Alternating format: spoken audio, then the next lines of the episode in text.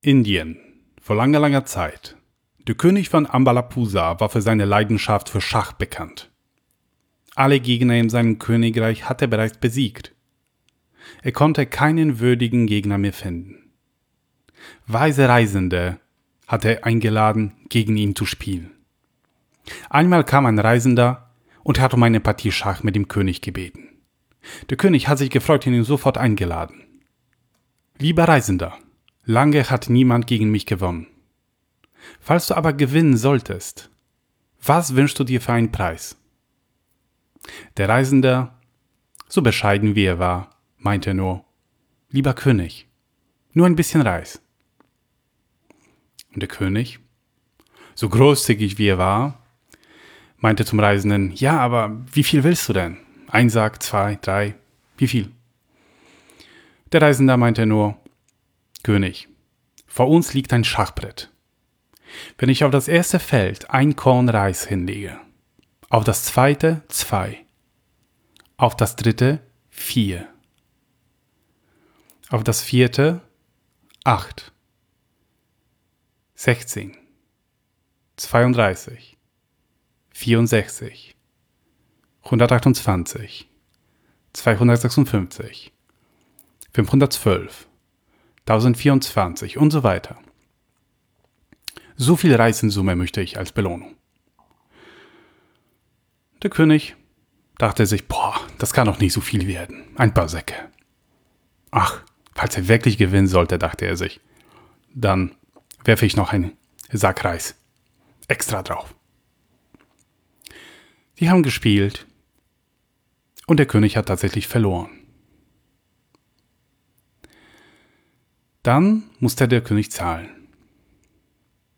Er hat einen Sack Reis bestellt und meinte, hey, ich zähle jetzt mal nach und hat angefangen zu zählen und die Felder des Schachbretts zu befüllen. Schnell musste er feststellen, dass es sehr viele Reiskörner geworden sind. Wenn er so weitergemacht hätte, müsste er schon auf dem 20. Feld über eine Million Reiskörner aufstellen. Auf dem 30. Feld über eine Milliarde. Wenn er alle 64 Felder so belegen würde, müsste er 1,8 mal 10 hoch 19 äh, Reiskörner aufstellen.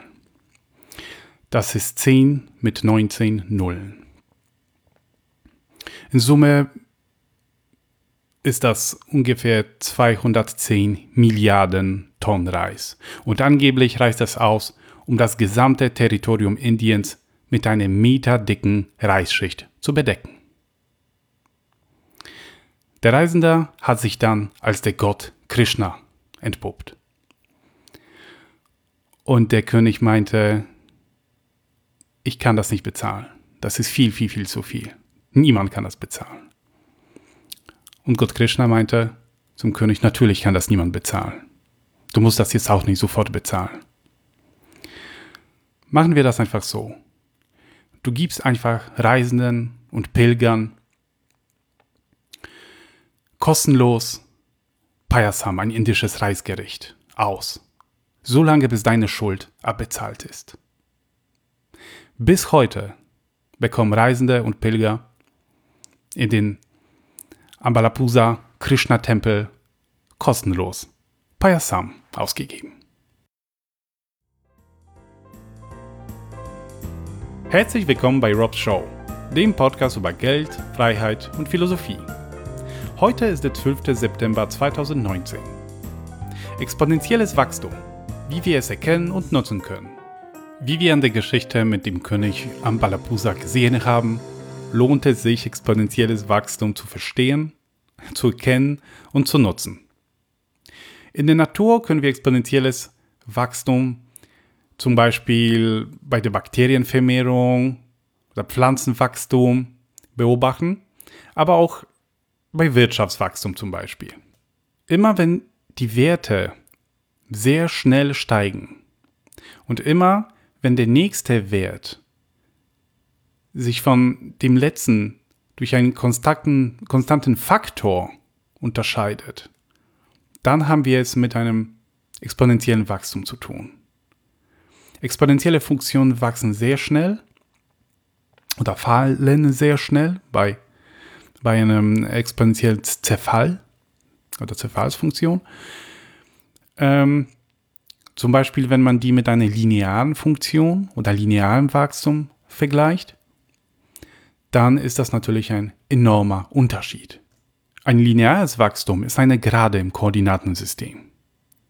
Und ein exponentielles Wachstum ist eine Funktion, die nicht gerade ist, die bleibt erstmal relativ flach und dann schießt sie sehr schnell nach oben. Wenn wir das jetzt anhand eines Beispiels durchspielen wollen, ja? Also wir haben zwei Angebote.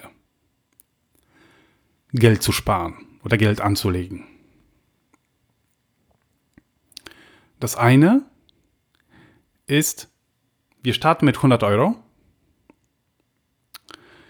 und pro Zeiteinheit, angenommen Monat, fügen wir 50 Euro drauf. Wir packen eine konstante Summe immer drauf. Zum Beispiel, es beginnt mit 100, dann haben wir 150, 200, 250, 300 und so weiter und so fort.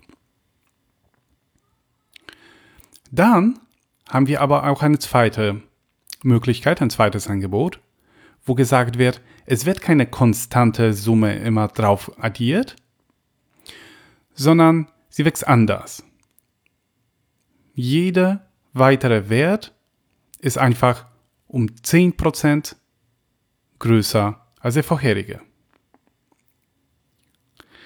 Ja, klingt erstmal wenig, 10%. Sieht auch wenig aus am Anfang. Da, als Beispiel haben wir 100, 110, 121, 133, 146 und so weiter.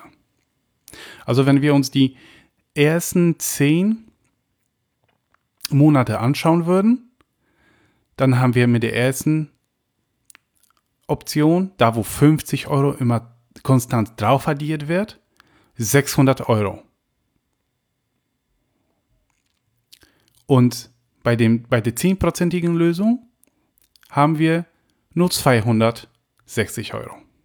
Also 600 und 260. Und jetzt ist die Frage, für welche Option entscheiden wir uns? Also die erste Option, wo 50 immer drauf addiert, sieht erstmal sehr viel besser aus. Also wir haben da äh, mehr als doppelt so viel weil die 10%ige Lösung, die, die wächst halt langsam. Das ist nicht so viel. Der Punkt ist, die erste Option, da wo immer die konstante 50 Euro hinzugefügt wird, ist eine lineare Wachstumsfunktion. Und die, wo immer 10% Wachstum stattfindet, ist eine exponentielle Wachstumsfunktion. Wie gesagt, am Anfang sieht es so aus, als würde die lineare Funktion stärker steigen. Das ist auch der Fall. Der Unterschied wird es bemerkbar, wenn man lange genug wartet. Also, wenn wir uns die Zeiteinheiten anschauen, wir haben uns erstmal für Monate entschieden, dann wächst die exponentielle Funktion immer stärker, immer stärker gegenüber der linearen. Und beim 29. Monat ist sie gleich, beziehungsweise etwas größer. Ab dem 29. Monat schießt sie sehr schnell nach oben. Also wir haben zum Beispiel beim 40. Monat haben wir bei der exponentiellen schon über 4.500 Euro und bei der linearen erst 2.100. Bei dem 50. Monat haben wir bei der exponentiellen fast 12.000 Euro und bei den linearen nur 2.600. In Summe, wenn man alle Werte aufsummieren würde, 50 Monate lang, da haben wir bei der exponentiellen 128.000 Euro und bei den linearen nur fast 69. Wenn man das jetzt weiter fortführen würde, dann würde die exponentielle Funktion noch sehr viel stärker wachsen. Und die lineare würde einfach konstant auch wachsen, aber ohne Vergleich zu der exponentiellen. Was haben wir daraus gelernt? Dass exponentielle Wachstum immer schneller wächst als lineares Wachstum, aber man muss einfach lange genug warten. Ja, ähm, wenn man die ersten Werte vergleicht, sieht es so aus, als würde die lineare Funktion stärker steigen. Aber irgendwann kommt ein Punkt, wo sie ungefähr gleich sind oder gleich, genau gleich sind. Und dann gibt es kein Zurück mehr. Die exponentielle Funktion schießt in die Höhe. Unaufhaltsam. Also wir sollten immer schauen, haben wir jetzt mit einem exponentiellen Wachstum oder nur mit einem linearen Wachstum zu tun? Wenn wir zum Beispiel investieren, Geld anlegen und mit einem Wachstum, mit einem exponentiellen Wachstum arbeiten, dann können wir, wenn wir lange genug dabei bleiben, unser Kapital deutlich vermehren. Mit linearem Wachstum wird es sehr, sehr schwierig sein, wenn wir nur jeden Monat eine Summe nur beiseite legen. Das ist der Unterschied. Und da sollte man, glaube ich, sensibilisiert werden. Habe ich jetzt mit einem exponentiellen Wachstum zu tun? Kann ich immer mit einem Faktor multiplizieren? Oder habe ich mit einem linearen Wachstum zu tun und addiere immer nur eine Konstante drauf? Ich werde das Google Sheet unten in den Show Notes verlinken, sodass das jeder aufrufen kann und die zwei Funktionen sieht in, einem, in einer grafischen Darstellung, wie sie sich gegenüber verhalten und wachsen. Also die Funktionen wachsen theoretisch unendlich, aber in der realen Welt haben wir natürlich immer mit Ressourcen zu tun. Ja, also wenn zum Beispiel äh, Bakterien sich in einem Organismus oder Viren in einem Organismus vermehren und irgendwann eine Anzahl erreichen und auch exponentiell schnell wachsen, dann kollabiert das System. Der Organismus stirbt eventuell mit den Bakterien mit. Also man muss immer schauen, bewege ich mich in einer begrenzten Ressourcenmenge, in einer Welt mit, mit, mit begrenzten Ressourcen und Platz. Also es gibt ein Buch, The Limits to Growth, und da steht, exponential growth never can go on very long in infinite space, infinite resources. Also Systeme können schon kollabieren, aber da muss man vorsichtig mit der Interpretation sein und keine falschen Schlüsse zu ziehen, weil man könnte sehr schnell auf den Gedanken kommen, ja, dann bremsen wir jetzt den Fortschritt, weil sonst verbrauchen wir alle Ressourcen und und kollabieren. Naja, äh, es ist ja so, dass mit dem Fortschritt auch eventuell andere Ressourcen zur Verfügung stehen. Ne? Also da muss man immer sehr vorsichtig. Ich will jetzt nicht in das Thema einsteigen, das ist vielleicht auch ein Thema für eine weitere Folge. Aber natürlich muss man in reellen Systemen schauen, wie viele Ressourcen habe ich zur Verfügung, wenn ich mit exponentiellem Wachstum zu tun habe. Ja, das war's schon zu exponentiellem Wachstum. Ich wollte das nur kurz anskizzieren, nur nochmal alle erinnern, dass es das gibt. Viele haben das natürlich schon in der Schule mm, gelernt, äh, mit exponentiellem Wachstum zu tun gehabt.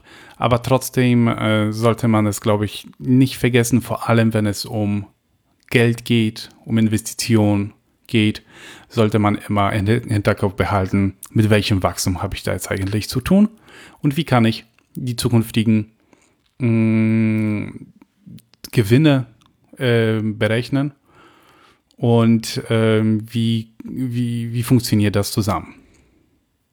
Vielen Dank und bis nächstes Mal.